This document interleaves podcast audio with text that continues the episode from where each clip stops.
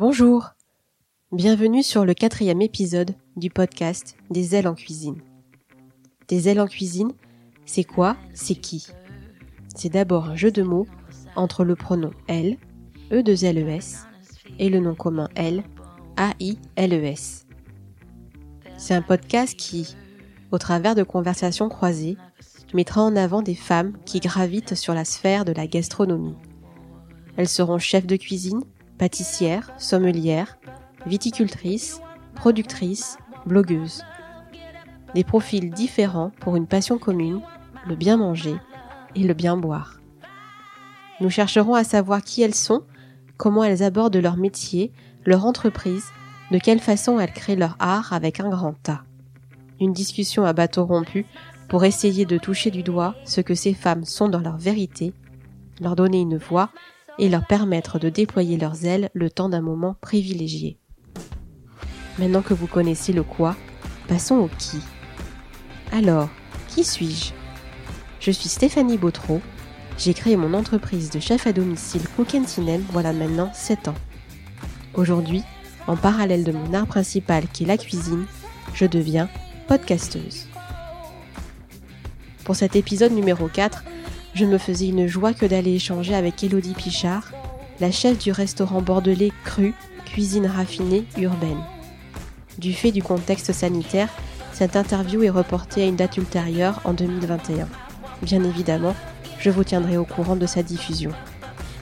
Durant ces 15 jours qui sont passés, j'ai pas mal réfléchi au contenu dont je souhaitais vous parler sur ce podcast. Je me suis même posé la question si je devais prendre le micro ou pas, profitant de cette période bizarre pour vous passer des rediffusions.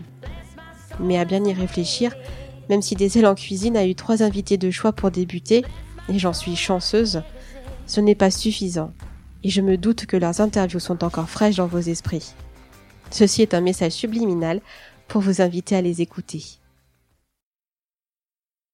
Si pendant deux semaines j'ai pas mal réfléchi, j'ai aussi pas mal lu.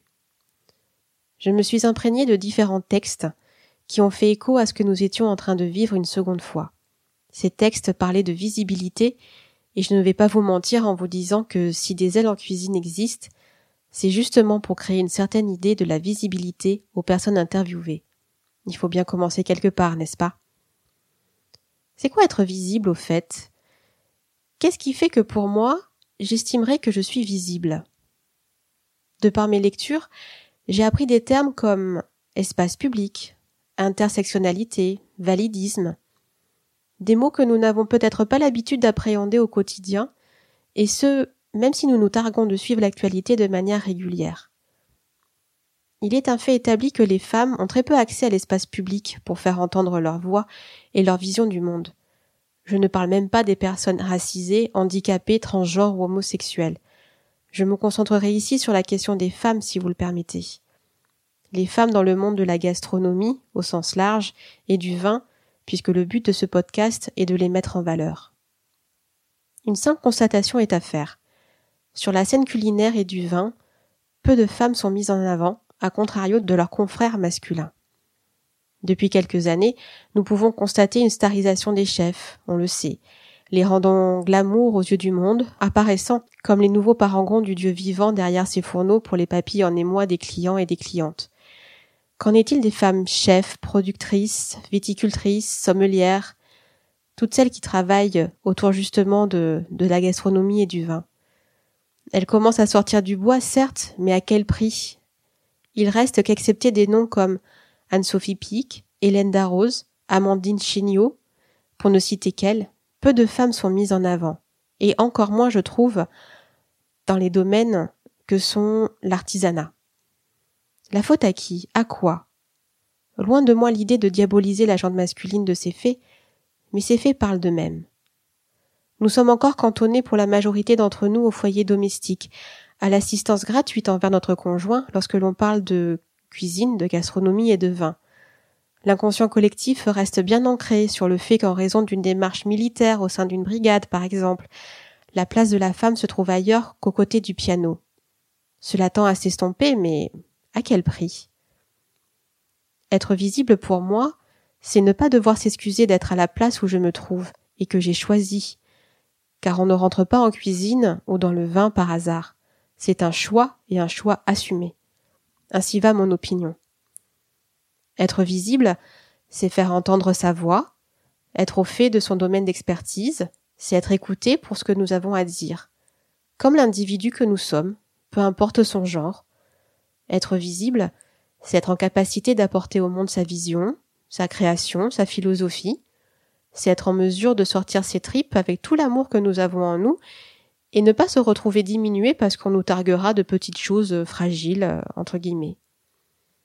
Être visible, c'est pouvoir être soi et nous montrer au monde tel que nous sommes, sans aucun artifice.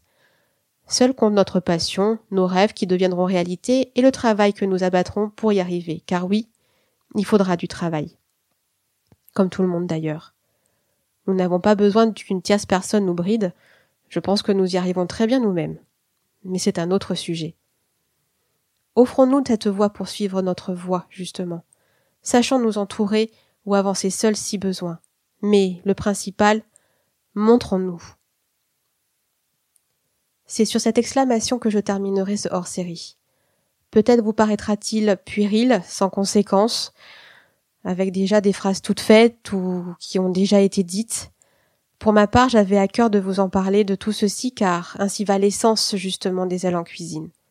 Donner cette voix aux femmes qui travaillent en gastronomie et dans le vin. Les sortir de l'ombre, sans jeter la pierre au masculin, car, comme je le disais, nous sommes les premières à nous cacher dans notre grotte. Je finirai justement ce hors-série par cette phrase écrite si justement par Céline Bourra. Le féminin et le masculin, complémentarité essentielle à l'heure actuelle pour ouvrir de nouvelles voies d'expression et d'expansion. Je vous laisse méditer sur sa dernière pensée qui est, à mon sens, une magnifique fenêtre en confiance pour le futur. Si vous avez apprécié cet épisode ainsi que les trois précédents, je vous encourage de tout mon cœur à le partager autour de vous sur les réseaux, dans vos foyers, auprès de vos amis et à lui mettre 5 étoiles ainsi qu'un gentil commentaire sur Apple Podcast. Ça permettra à Des ailes en cuisine d'être visible par euh, vous toutes et par vous tous. Et ça, ça me fera chaud au cœur, ça me fera très très plaisir. Et je vous dis à très bientôt.